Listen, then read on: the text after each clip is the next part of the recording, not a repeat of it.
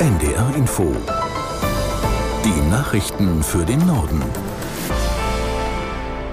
Um 10.30 Uhr mit Emily Seidel.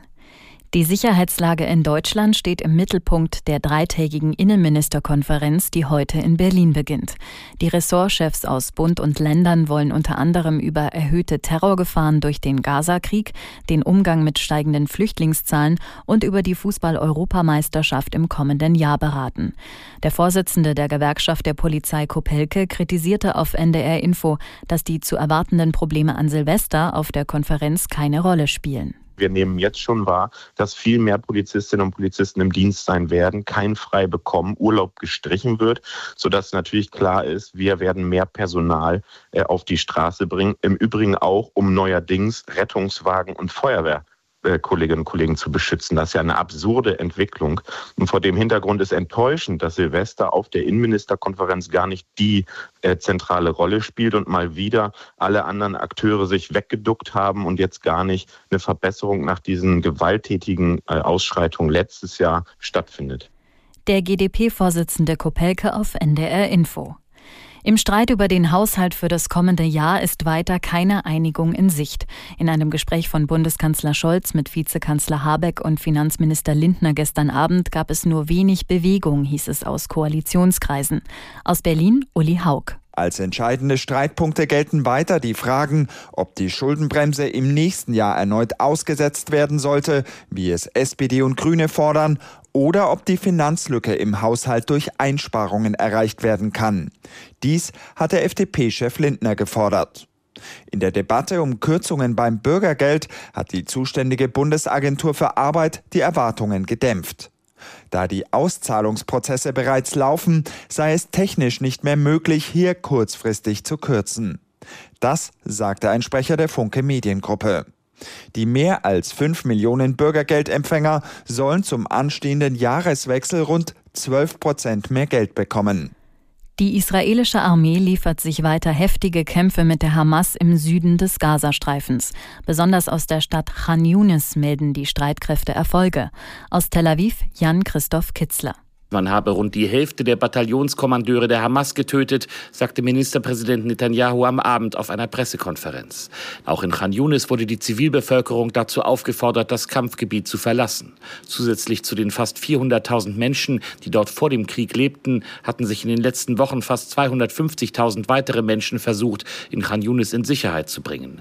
Die Vereinten Nationen gehen inzwischen davon aus, dass fast 1,9 Millionen Menschen im Gazastreifen zu Binnenvertriebenen geworden sind. Das sind fast 85 Prozent der Bevölkerung. Für eine klare Mehrheit von 70 Prozent der Deutschen hat die EU-Mitgliedschaft der Bundesrepublik Vorteile. Das geht aus der aktuellen Eurobarometer-Umfrage hervor. Aus Brüssel Sabrina Fritz. Laut der Umfrage des EU-Parlaments sind die drei wichtigsten Themen, um die sich die EU kümmern soll, der Kampf gegen die Armut, die Gesundheitsversorgung und der Klimawandel. Dieser hat vor allem bei den jungen Menschen in Europa einen hohen Stellenwert.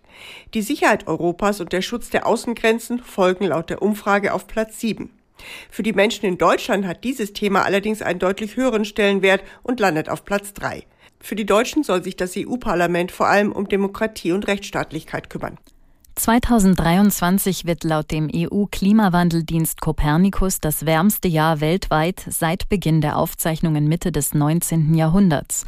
Es sei praktisch ausgeschlossen, dass der Dezember daran noch etwas ändere, teilte die Organisation mit.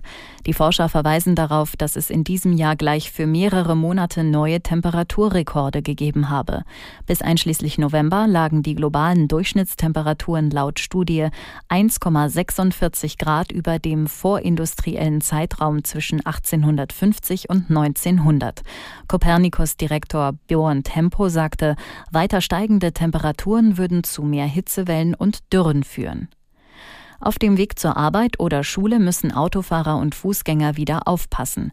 In weiten Teilen des Nordens soll es auch wieder schneien. Caroline Wöhlert aus der NDR Nachrichtenredaktion fasst zusammen, wie die Lage auf den Straßen ist. Ja, im ganzen Norden kann es heute wieder örtlich sehr glatt sein durch überfrierende Nässe. Vor allem in Teilen Schleswig-Holsteins und Niedersachsens kann es auf den Straßen auch mehr Probleme geben, denn da streiken heute teilweise die Straßenmeistereien. Die Gewerkschaft Verdi hat nämlich wieder zu Warnstreiks im öffentlichen öffentlichen Dienst aufgerufen. Also es kann gut sein, dass regional Bundes- und Landesstraßen nicht oder erst später geräumt werden. Der Schnee wird in den nächsten Tagen aber schmelzen, denn zum Wochenende hin sollen die Temperaturen langsam wieder steigen. Der Reisekonzern TUI hat dank einer starken Sommersaison einen Rekordumsatz erzielt. Wie das Unternehmen in Hannover mitteilte, lag der Umsatz im bis September laufenden Geschäftsjahr bei 20,7 Milliarden Euro. Das ist ein Plus von 25 Prozent. Der operative Gewinn verdoppelte sich auf 977 Millionen Euro. Das ist fast so viel wie vor der Corona-Pandemie. TUI-Chef Ebel sprach von einem guten Etappenerfolg. TUI ist der weltweit größte Anbieter von Pauschalreisen und zählte im vergangenen Geschäftsjahr rund 19 Millionen Kunden. Das waren die Nachrichten.